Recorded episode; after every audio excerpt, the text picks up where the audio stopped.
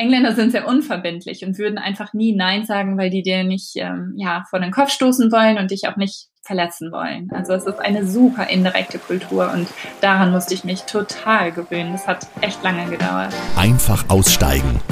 Der Auswanderer-Podcast.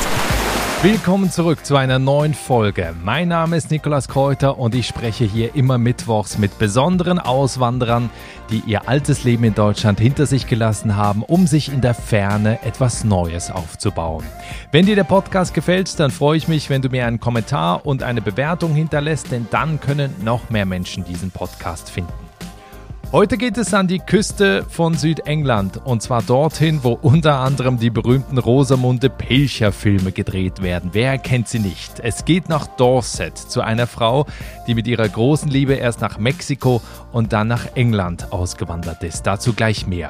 Ich empfehle ja potenziellen Auswanderern, die Herausforderung einer Auswanderung auf mehrere Schultern zu verteilen. Das fällt natürlich Paaren immer leichter, gemeinsam dieses Ziel zu erreichen. Aber auch wenn es dich alleine in die Ferne zieht, lass dir helfen. Warum, das erzähle ich dir in meinem E-Book mit den fünf goldenen Regeln, wie du erfolgreich auswanderst. Den Link dazu gibt's in der Podcast-Beschreibung und den Show Notes. Mein Podcast.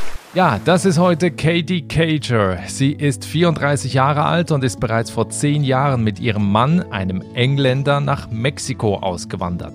Aber inzwischen lebt das Paar mit zwei Kindern seit acht Jahren im Süden Englands und zwar in der Grafschaft Dorset. Das ist eine der meistbesuchten Küstenregionen weltweit. Da gibt es wunderschöne Sandstrände, lebhafte Ferienorte und unberührte ländliche Gegenden. In ihrem alten Leben in Deutschland war Katie akademische Assistentin an einer Uni. Heute ist sie Auswanderungsberaterin und Gründerin mehrerer Unternehmen. Ja, bis zum 31.12.20 war es noch einfacher, nach England auszuwandern, vor allen Dingen als Europäer. Aber seit dem vollzogenen Brexit hat sich da einiges geändert. Auch darüber werde ich jetzt mit Katie sprechen. Aber erstmal viele Grüße nach England. Hello, Katie. Hallo, lieber Nikolas. Katie, wenn du bei dir aus dem Fenster schaust, was siehst du?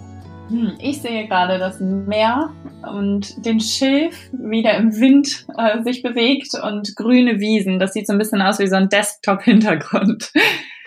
Wirklich, du blickst da aufs Meer, also du wohnst direkt an der Küste. Yes, Sir, ja. Und die Grafschaft Dorset, das hört sich so edel an. Wie muss man sich das vorstellen? Edel.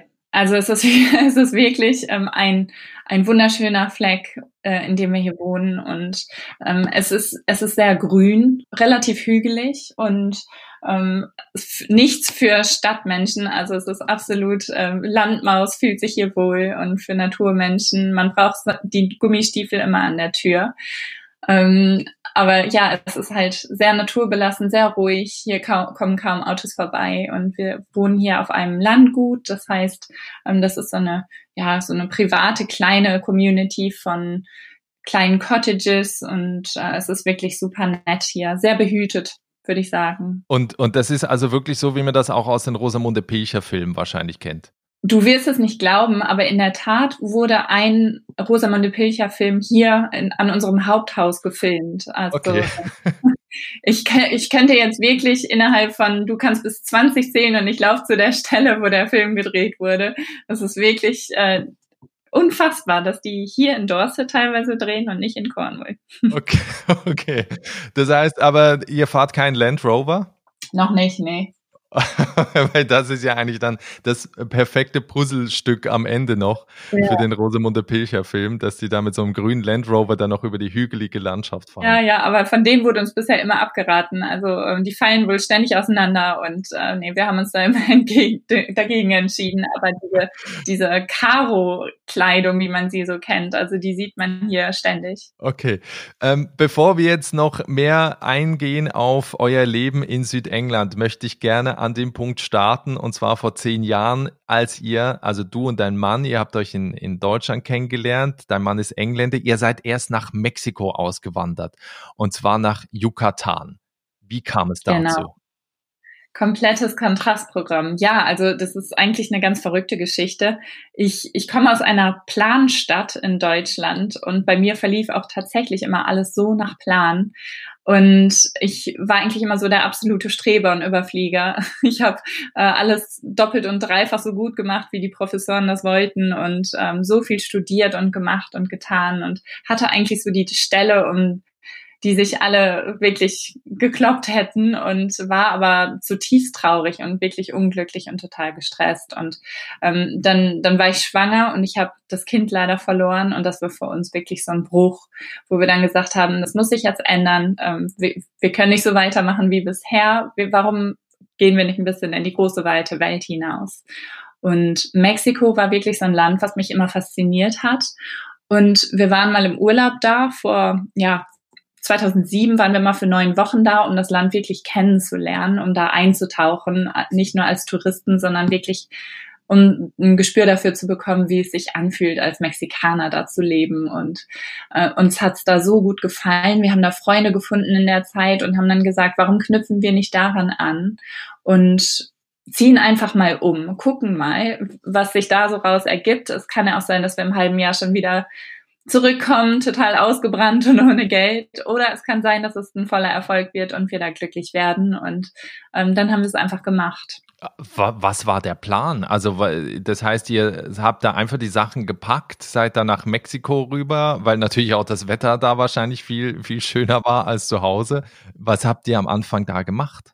Ähm, ja, der, der, der Plan war eigentlich, also es ging relativ schnell dann tatsächlich von der Entscheidung auf dem Sofa. Wir haben uns gerade eine Pizza bestellt und so überlegt, was, was jetzt? zu, zu der absoluten Schlüsselübergabe und alles war verschenkt und verkauft worden, unser gesamtes Hab und Gut, bis auf das, was in so ne, vier Koffer oder so gepasst hat. Und ähm, der Plan war, ich hatte vorher schon eine kleine Grundschule kontaktiert, ähm, für mich da als Grundschullehrerin zu arbeiten, weil das immer mein Traum war, mit Kindern zu arbeiten und erstmal so langsam in die neue Kultur einzutauchen, ähm, da Englisch zu unterrichten und dann gleichzeitig mein Spanisch noch zu verbessern und mein Mann, der hatte wirklich noch keine Spanisch-Vorkenntnisse, der wollte dann erstmal langsam Fuß fassen als Englischdozent. Und das hat dann auch tatsächlich super gut geklappt. Das heißt, sein Mann musste in Deutschland erst Deutsch lernen, dann seid ihr nach Mexiko, dann musste er Spanisch lernen. Für den lief es ganz gut, wa? Der ist, der ist absoluter ähm, Sprachgenie. Das ist wirklich verrückt. Also wenn man ihn auf Deutsch hört, denkt man nicht, dass er Engländer wäre. Und in der Zeit hat er dann auch, also ich glaube, es hat zwei, drei Monate gedauert, bis der äh, wirklich fließend dann Spanisch äh, sprechen konnte oder zumindest ein sehr gutes Gespräch führen konnte. Und äh, ja, also der hatte wirklich ein Talent für. Mhm. Würdest du im Nachhinein sagen, das war eine Flucht nach Mexiko? Auf jeden Fall. Also ich dachte für mich, ich konnte so das ganze traurige, graue, belastende, negative einfach da lassen, meine Koffer packen und nochmal neu anfangen. Und ich dachte, wenn die Sonne ja scheint, dann ist alles viel einfacher. Also natürlich die Naivität einer Anfang 20-Jährigen. Heute muss ich da ein bisschen drüber schmunzeln. Aber ja, natürlich im Nachhinein war das schon eine Flucht, aber es war auch ein Tapetenwechsel, der dringend notwendig war und ähm, mir wertvolle Distanz auch so verschafft hat, um Dinge vielleicht auch nochmal anders zu beleuchten. Dann habt ihr nach zwei Jahren euch dann umentschieden. Also ihr wolltet dann zurück nach Europa, seid dann in Südengland gelandet. Wie kam es dazu? Mhm. Also in, in den zwei Jahren ähm, hat sich vieles getan in Mexiko und wir haben uns da beruflich und privat wirklich gut ausleben können und wir haben da viele Freunde gefunden in der Zeit. Das ist ein sehr offenes und ja, freundliches Land. Wir haben uns da sehr wohl gefühlt. Was sich da aber nur geändert hat in der Zeit, das war die politische Lage. Und ähm, was in den Zeitungen vielleicht noch nicht so berichtet wurde, haben wir über, ja, über Einheimische erfahren, was da wirklich los war. Und das, das hat sich zugespitzt und wir haben uns da nicht mehr sicher gefühlt. Ähm, Gerade auch da in unserer Stadt, also die, die Stadt hat den Ruf, wirklich die sicherste Stadt in ganz Mexiko zu sein. Das war Merida. Und da kam aber dann auch schon raus, warum das überhaupt die sicherste Stadt war, weil da die Kartellbosse alle ihre Familien äh, wohnen lassen haben und die haben einen Pakt untereinander, dass die sich gegenseitig nicht angreifen. Und also dieser vermeintliche Frieden, der basierte eigentlich nur auf einem Pakt von einem von mehreren Drogenkartells. Und ähm, ja, das war natürlich keine langfristige Zukunft dann für uns, vor allen Dingen, weil wir auch immer eine Familie gründen wollen, wollten. Und ähm, dann wurde ich letztendlich glücklicherweise schwanger mit unserer ältesten Tochter. Und dann haben wir gesagt, ähm, das ist es langfristig hier nicht, einfach nur, weil da die kulturellen Unterschiede und die politischen Umstände einfach ähm, ja zu gravierend sind. Und Außerdem, also wir sind beide hellhäutig, haben äh, recht rötliche Haare und wir hätten unsere Kinder wirklich mit Lichtschutzfaktor 90 jeden Tag einkleistern müssen, um überhaupt in die Sonne zu gehen. Ähm, ja, und wir wollten dann nach Europa, aber Deutschland sollte es dann nicht werden. Und dann haben wir uns für England entschieden. Mein Mann ist ja Engländer und ich wollte immer so ein bisschen wohnen wie die fünf Freunde. Ja. wie bei Enid Blyton. Äh, ja, jetzt wohnen wir wirklich hier an dem See, ähm, den ich auch von meinem Fenster sehen kann. Also ich habe viel Wasser hier und dieser See ist sogar in einer der Geschichten von den fünf Freunden. Also ich habe es dann geschafft. Wirklich, du lebst also quasi das Traumleben, was du dir wahrscheinlich als Kind dann ausgemalt hast. Ja, wirklich als zehnjährige kleine, damals hieß ich noch Katrin, heute wurde ich schon ein bisschen verenglischt mit Katie, ähm, wie ich mir das so ausgemalt habe als kleinen Katrin. Das ist dann auch wirklich gew Wirklichkeit geworden, ja. Wie war das in der Anfangszeit, als du nach Südengland gekommen bist? Ich meine, dein Mann kommt von da, der kennt das. Das ist ja dann wahrscheinlich auch so gefühlt wie nach Hause kommen. Wie ist das jetzt aber für den Partner, der da ja vorher nicht gelebt hat? Hm, das ist eine gute Frage. Also die Kultur hier äh, ist schon sehr verschlossen, äh, würde ich mal sagen. So, das ist, glaube ich, mein, mein erstes Adjektiv, was mir für die Sü Südengländer einfällt. Ähm, es braucht Zeit, hier wirklich Fuß zu fassen. Ähm, ich glaube, das wurde deutlich vereinfacht vereinfacht dadurch, dass äh, ja mein Mann diese britische Kultur ja auch kennt und ich sie durch ihn ja auch lernen konnte. Also es gibt so viele Feinheiten mit den Briten, wo man einfach als Deutscher wie der Elefant im Porzellanladen oft dasteht. Und diese ganzen Nuancen erstmal zu verstehen im britischen Leben, das, das braucht Zeit. Und dann kommt ja auch die Sprache noch dazu. Ich habe Englisch und Spanisch an der Uni studiert und konnte das eigentlich schon recht gut. Aber ich musste trotzdem feststellen, und äh, ja, das hat mich auch damals noch ein bisschen gestört, dass man hier auch durchaus gemerkt hat, dass ich eben nicht von hier kam und dass mir viele Wörter noch gefehlt haben und viele Feinheiten eben nicht so rüberkamen, wie ich wollte. Also es braucht Zeit und das hat so zwei, drei Jahre bei mir gedauert, bis ich so der Schalter umgelegt hat und ich mich wirklich so eingelebt gefühlt habe und ähm, ja, viele Freunde habe und ähm, ja, also mich da auch sehr, sehr wohl fühle. Also ich, äh, das ist wirklich jetzt mein Zuhause. Aber das war, das war schon ein langer Prozess. Kannst du da eine Situation auch beschreiben vom Anfang, wo du einfach gemerkt hast, okay, das ist hier ganz anders, also jetzt vielleicht auch im Vergleich mit Deutschland? Hm, also ich würde immer sagen, ähm, die Direktheit, die wir aus Deutschland kennen, ähm, die gibt es hier überhaupt nicht, beziehungsweise wenn du sie hier anwendest, kommt das überhaupt nicht gut an. Also ähm, du, du stehst im Gespräch mit einem Briten und schlägst was vor und sagst, ach, sollen wir nicht mal nächste Woche irgendwie einen Kaffee trinken? und Kaffee und Kuchen in Deutschland ist ja so eine Institution. Ja, ja. Wenn du so sagst, ach, wollt ihr nicht mal zum Kaffee und Kuchen kommen? Und der Brite sagt, oh yes, absolutely. Und du holst als Deutscher schon wirklich so Hammer und Meißel raus und meißelst deinen Terminkalender und denkst, das steht bombenfest und planst schon alles und backst und bereitest vor und freust dich auf den großen Tag. Und dann stellt sich eigentlich raus, dieses Yes, absolutely, das war eigentlich nur ein höfliches Nein, aber der wollte dir das nicht so ins Gesicht reiben. Und ähm, Engländer sind sehr unverbindlich und würden einfach nie Nein sagen, weil die dir nicht ähm, ja vor den Kopf stoßen wollen und dich auch nicht verletzen wollen. Also es ist eine super indirekte Kultur und daran musste ich mich total gewöhnen. Das hat echt lange gedauert.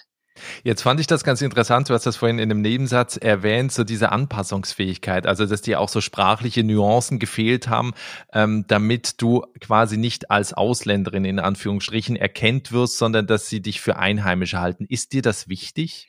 Mir ist es total wichtig. Ähm, nicht, weil ich meine eigene Kultur und meine eigene Heimat irgendwie hinten anstellen möchte oder verleugnen will, das überhaupt nicht. Ähm, für mich geht es einfach darum, dass Integration eigentlich nur dann geglückt ist, wenn man sich wirklich als Teil des äh, Teppichs so fühlt. Also so wirklich so als ähm, ja, so, so als Teil der Community, als Teil deiner, deiner Umgebung, dass du ähm, dass du dich angleichst, wobei das Angleichen, das klingt oder ist immer recht negativ behaftet, aber das zeigt ja auch deinen dein Willen, die Kultur so zu übernehmen, wie du sie vorfindest. Und das ist für Einheimische auch ein großes Kompliment, wenn du dich bemühst, äh, als Auswanderer eben diese Geflogenheiten und die Sitten und Gebräuche und die anderen Feste, alles, was so wichtig ist in der neuen Kultur, auch für dich aufzunehmen. Und das ist dasselbe, was du eigentlich ja auch in Mexiko versucht hast, oder? Also du hast ja versucht als, ich meine, jetzt muss man sich vorstellen, du hast vorhin gerade gesagt, helle Haut, rötliche Haare. Jetzt muss man dazu sagen, du bist auch relativ groß, glaube ich, über 1,80. Ja, ich bin 1,82. Ja, also eine, eine Gigantin. Also, aber auch da hast du versucht, ja dich anzugleichen, ne? Von, von, der, von der Kleidung, von, von der Hautfarbe, was natürlich schwierig ist, weil so lange in die Sonne legen, damit man so aussieht wie Mexikaner, ist, äh, glaube ich, unmöglich. Oder du hast dann wirklich eine ganz schlimme Hautkrankheit ähm, danach. Aber also war das immer so dein Anspruch, egal wo du bist, dich da möglichst an die Gesellschaft anzugleichen?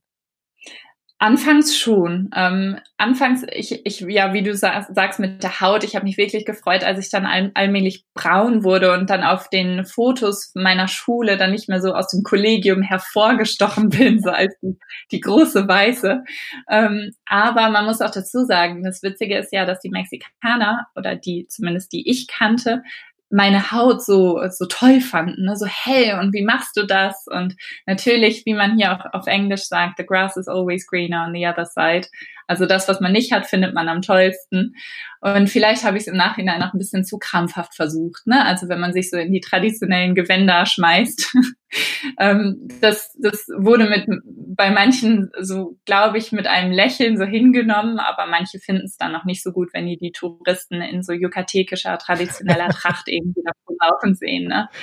Also man muss auch immer gucken, wo man da so für sich selber Grenzen zieht, aber ähm, ja, also der, der Wert, den ich in diese Schule, in diese, ja, das war eine ganz kleine Grundschule mit sü richtig süßen Kindern, die noch nie eine Europäerin überhaupt gesehen hatten. Und das war für die so ein Mehrwert, mal diese Andersartigkeit zu erleben. Mhm. Und ähm, deswegen das, das Angleichen natürlich, es hat auch Grenzen. Ähm, man ich, ich achte immer darauf, die Gemeinsamkeiten zu feiern, aber auch die Unterschiede mittlerweile. Zum Beispiel hier in England haben wir immer noch unser Nikolausfest, wobei man das ja hier nicht feiert. Aber wir feiern auch Remember, Remember the 5th of November, wenn man dann hier zu Guy Fawkes Nights ein Lagerfeuer macht und so. Also wir kombinieren schon beide Kulturen auch. Okay, weil hast du das Gefühl, dass der Engländer wenn, wenn wir jetzt wieder dahin zurückkommen, ist der gegenüber Ausländern dann eher skeptischer? Also hast du das Gefühl, du hast einen Vorteil dadurch, dass er dich erstmal als Einheimischen oder Einheimische wahrnimmt?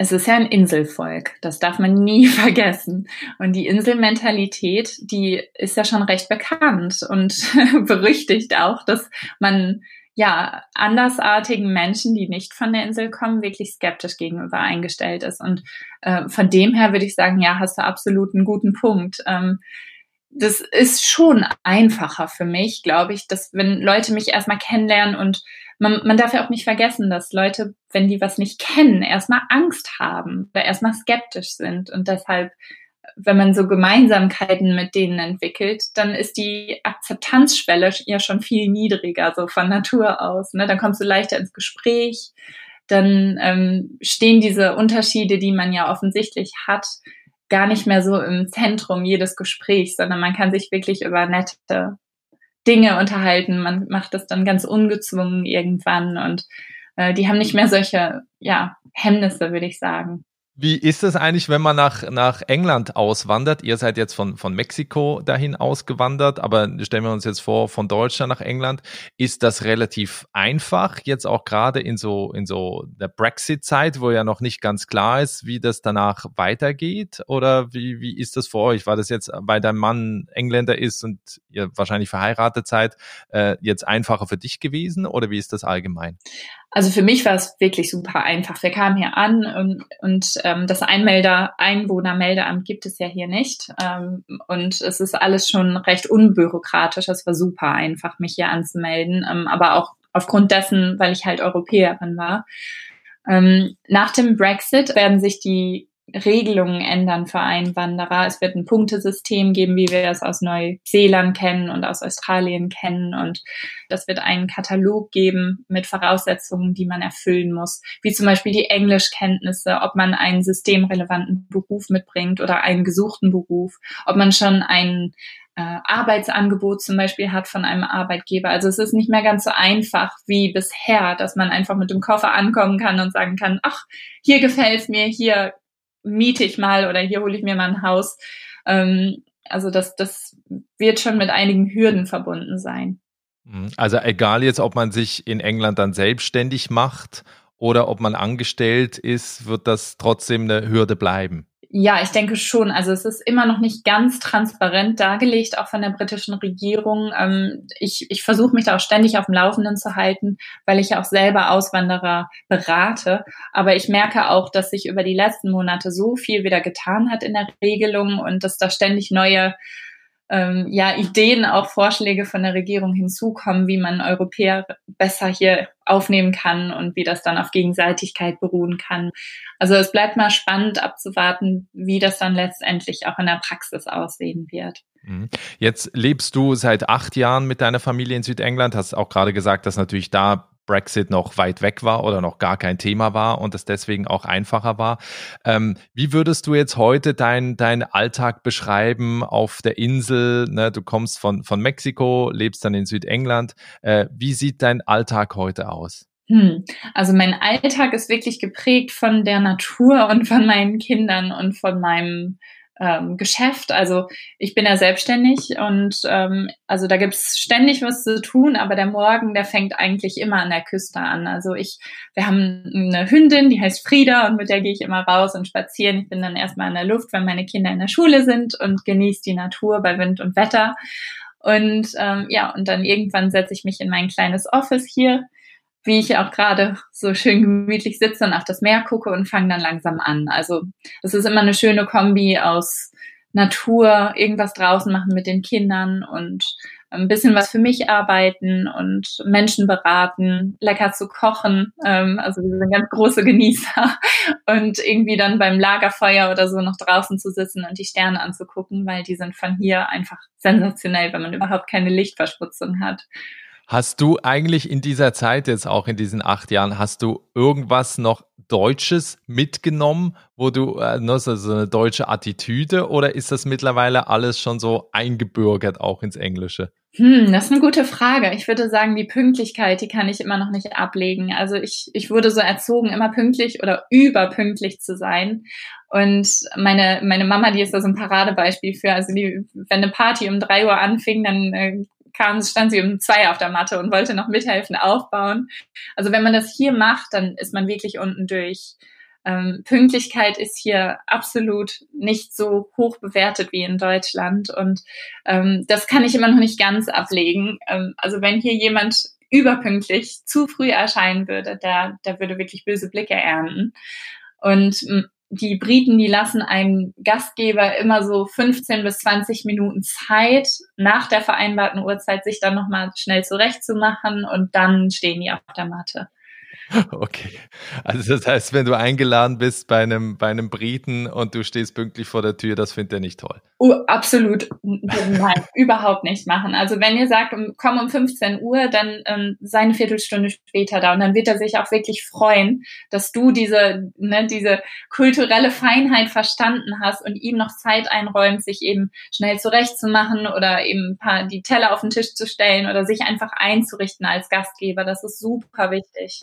Jetzt hast du vorhin gesagt, du berätst ja Auswanderer, die nach England wollen, also wahrscheinlich äh, hauptsächlich Deutsche. Erzählst du denen das auch? Also berätst du die auch in diesen zwischenmenschlichen Bereichen oder geht es in der Beratung in erster Linie darum, ne, wie man das Ganze jetzt technisch löst, wie man sein Leben in Deutschland aufgibt und in England neu anfängt?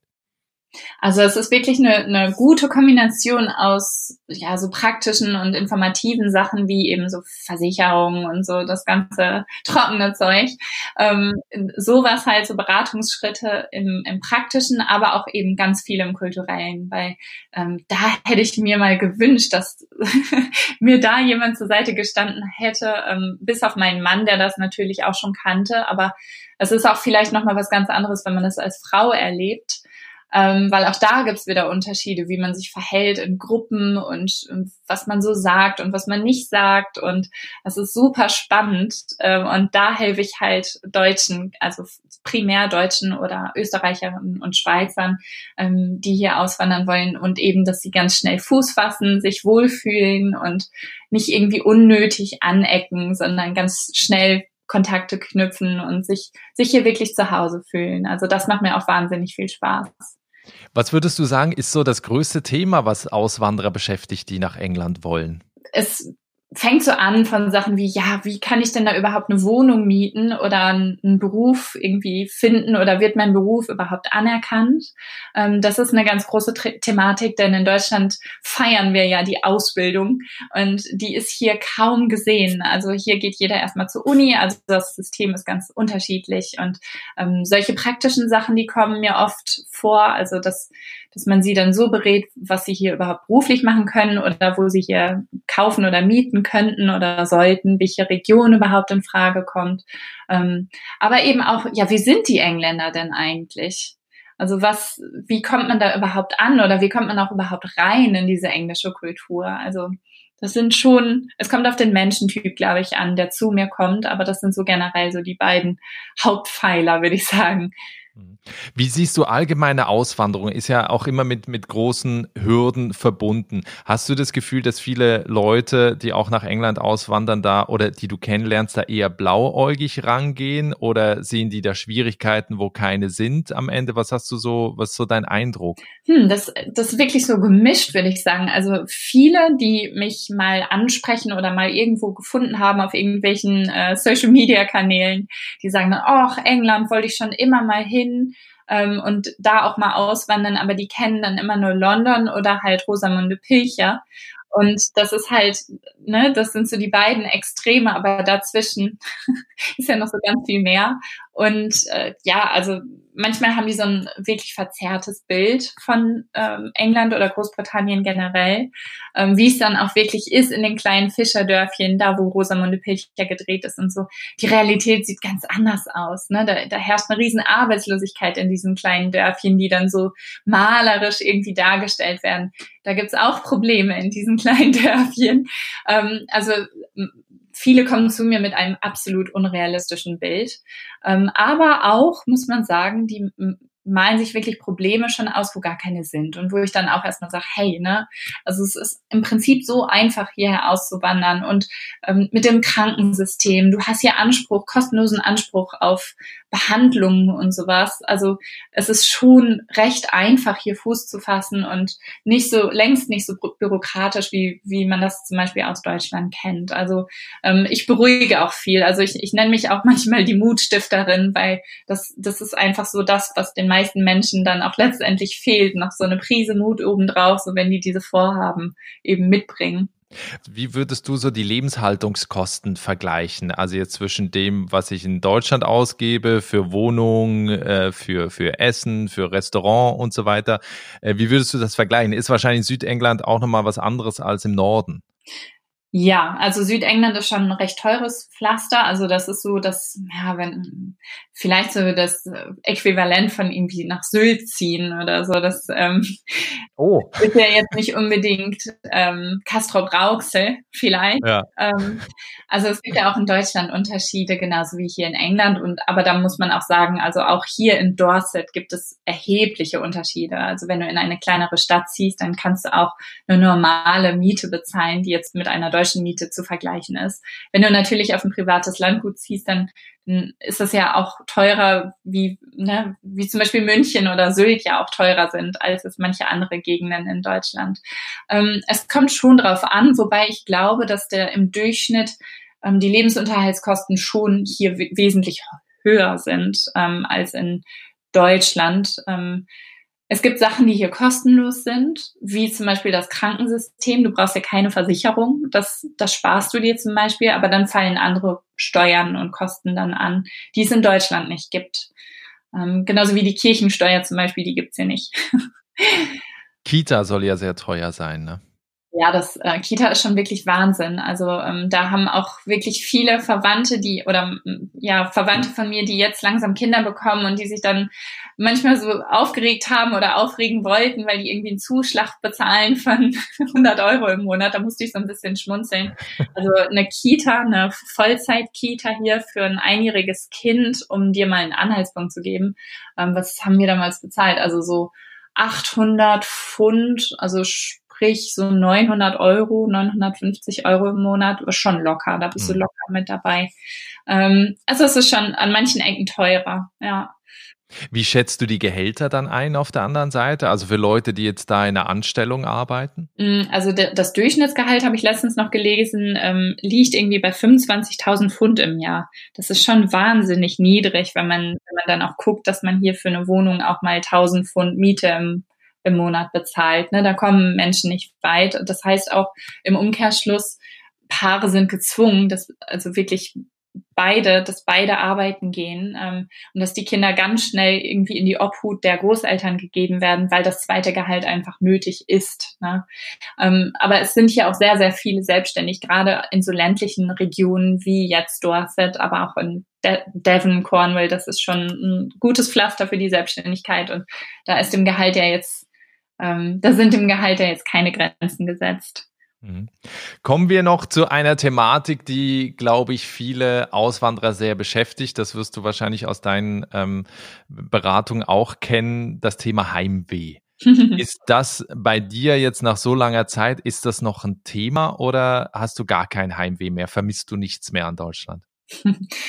Also es kommt schon manchmal auf. Ähm, ich muss auch dazu sagen, dass ich immer ganz wichtig finde, beim Auswandern geht es ja nicht um dieses Schwarz-Weiß-Denken, dass man jetzt sein altes Land so blöd findet und das neue Land viel besser. Ähm, also ich bin ausgewandert, weil ich die Welt einfach so spannend finde, aber ich finde auch viele Dinge an Deutschland echt toll. Ne? Und ähm, natürlich Heimweh kommt mal hoch. Ähm, vor allen Dingen meine Familie vermisse ich und ähm, Gott sei Dank durch die Technik kann man sich jeden Tag sehen und so. Das ist ja auch alles ganz einfach heutzutage. Früher hat der Brief aus Mexiko noch acht Wochen ähm, gebraucht, bis er dann bei meiner Oma war oder so. Heute geht das ganz schnell über WhatsApp. Ähm, aber ja, grundsätzlich, also manche Gerichte aus meiner Kindheit, ähm, wenn meine Oma dann so sagt, ja, ich habe heute wieder eine Linsensuppe gekocht oder so, dann ähm, kommt schon Heimweh hoch. Oder es kommt auch manchmal so weit, dass ich dann irgendwie einen Berliner Radiosender anmache oder ähm, ja einfach mal ein bisschen deutsche Musik höre, weil mein deutscher Musikgeschmack, der ist wirklich auf dem Jahr von 2010 stehen geblieben. Also okay, aber das heißt, äh, das wäre eigentlich auch dein Tipp, den du Auswanderern gibst, die vom Heimweh so ein bisschen geplagt sind. Also vielleicht sich einen Radiosender äh, nochmal holen, also was ja natürlich ganz leicht ist übers Internet, aber sich so vielleicht ein bisschen mit dem aus der Heimat zu umgeben. Ja, würde ich schon sagen. Also die von den Lebensmitteln her, also die deutschen Supermarktgiganten, die haben wir ja hier auch. Da kommt man schon an sein vernünftiges Brot in Anführungsstrichen und so. Ähm, also man kriegt ja schon viele Lebensmittel, ähm, auch in England, aber so gerade so ja das deutsche Gefühl so mal wieder zu erleben. Also man kann ja auch deutsche Serien mal gucken, was wir auch machen, super gerne sogar ähm, und sich da so ein bisschen verbunden zu fühlen und auf dem Laufenden zu bleiben. Wir machen aber auch wirklich gerne Urlaub in Deutschland, um unseren Kindern das zu vermitteln und zu zeigen. Also es ist schon, uns schon sehr, sehr wichtig, dass sie auch immer so mit den, den beiden Kulturen ihrer Eltern aufwachsen. Wenn wir zum Ende hin ähm, zu den Tipps kommen für Menschen, die nach England auswandern wollen, was gibst du denen mit? Was sind so deine, deine, deine Hauptratschläge, äh, obwohl man ja wahrscheinlich Ratschläge auch nicht so richtig sagt, aber was, was sind so deine Empfehlungen für Menschen, die nach England auswandern wollen? Was sollten sie tun? Was sollten sie lieber lassen? Also unbedingt einfach machen. Ich würde sagen, vertraue da viel eher deiner Intuition und deinem Bauchgefühl als irgendwie dem Kopf und anderen Menschen. Also das auch zu meinem zweiten Punkt. Lass dich von deinem Umfeld nicht so davon abbringen. Ähm, also sei ganz vorsichtig, wem du davon erzählst von deinen Plänen, weil natürlich, wenn du zehn Menschen davon erzählst, hast, kriegst du zehn verschiedene Meinungen. Also vertraue einfach auf deine Intuition und mach das, was du für richtig hältst. Ähm, schraub die Erwartungen erstmal runter, wenn das Sinn macht, weil man hat ja von der neuen Heimat immer so ganz hohe ähm, abstruse Erwartungen, die ja auch zum Teil total unrealistisch sind. Also nimm einfach jeden Tag so für sich und leb dich ganz, mh, mm, ganz vorsichtig und ganz bewusst ein. Ähm, lass mal alles auf dich zukommen, taste dich mal neugierig ran und bleib dir vor allen Dingen treu. Also verbieg dich nicht für andere. Du musst nicht jedem gefallen, nur weil du jetzt in der neuen Heimat wohnst. Ähm, und ja, lass dir Zeit dabei. Eine Auswanderung, eine wirklich geglückte Auswanderung dauert halt auch seine Zeit und ähm, gönn dir die Zeit dann eben auch. Ja, sehr spannend. Also wer deinen Weg mitverfolgen möchte, du bist bei Insta. Den Link zu deinem Kanal findest du auch in der Beschreibung des Podcasts und in den Show Notes. Und es gibt auch einen YouTube-Kanal, auch den verlinke ich. Und natürlich empfehle ich auch mal auf deiner Webseite vorbeizuschauen, auch gerade für Leute, die auswandern wollen nach England. Du berätst, das, darüber haben wir ja gesprochen, du berätst Leute, die äh, nach England auswandern wollen. Und du bietest ja aber auch sogar noch Übersetzungen an, also auch für Leute, die des Englischen gerade auch bei einer Auswanderung dann noch nicht so mächtig sind, bekommen da auch Hilfe. Ganz genau, so ist es. Super. Ich habe noch eine letzte Frage, die stelle ich immer. Wenn wir uns in zwei Jahren nochmal sprechen, liebe Katie, wie sieht dann dein Leben, wie sieht euer Leben aus? Boah, das ist eine gute Frage. Ich würde sagen, genauso wie jetzt, denn ich bin so glücklich und erfüllt. Ich würde mir gar keine Änderung wünschen, außer dass wirklich alles so erfüllt, glücklich und schön bleibt, wie es jetzt ist. Also wir bleiben hier. Du wirst, wirst mich immer noch hier be besuchen dürfen. Wenn du mal vorbeikommen willst auf so ein Tea and Cake, ähm, bin ich immer noch genau hier, weil hier ist wirklich meine, meine neue Heimat. Und ähm, ja, ich werde hoffentlich weiterhin beraten und ähm, da meinem Herzensweg nachgehen. Vielleicht habe ich ein Buch geschrieben bis dahin, wer weiß. Super, ich bedanke mich sehr für das Gespräch, wünsche dir alles Gute und freue mich, wenn wir dann in spätestens zwei Jahren nochmal sprechen. Super gerne. Pleasure. Dankeschön, Nikolas. Das war das Gespräch mit Katie Cager, die erst nach Mexiko und dann nach Südengland ausgewandert ist. Alle Links zu ihr und ihren Kanälen findest du wie erwähnt in der Podcast-Beschreibung und in den Show Notes. Und wenn du dich mit mir und den anderen Auswanderern direkt austauschen willst, dann komm in meine geschlossene Facebook-Gruppe. Den Link dazu findest du auch in den Show Notes. So viel für den Moment. Ich freue mich auf dich in der nächsten Folge. Bis dahin, ciao.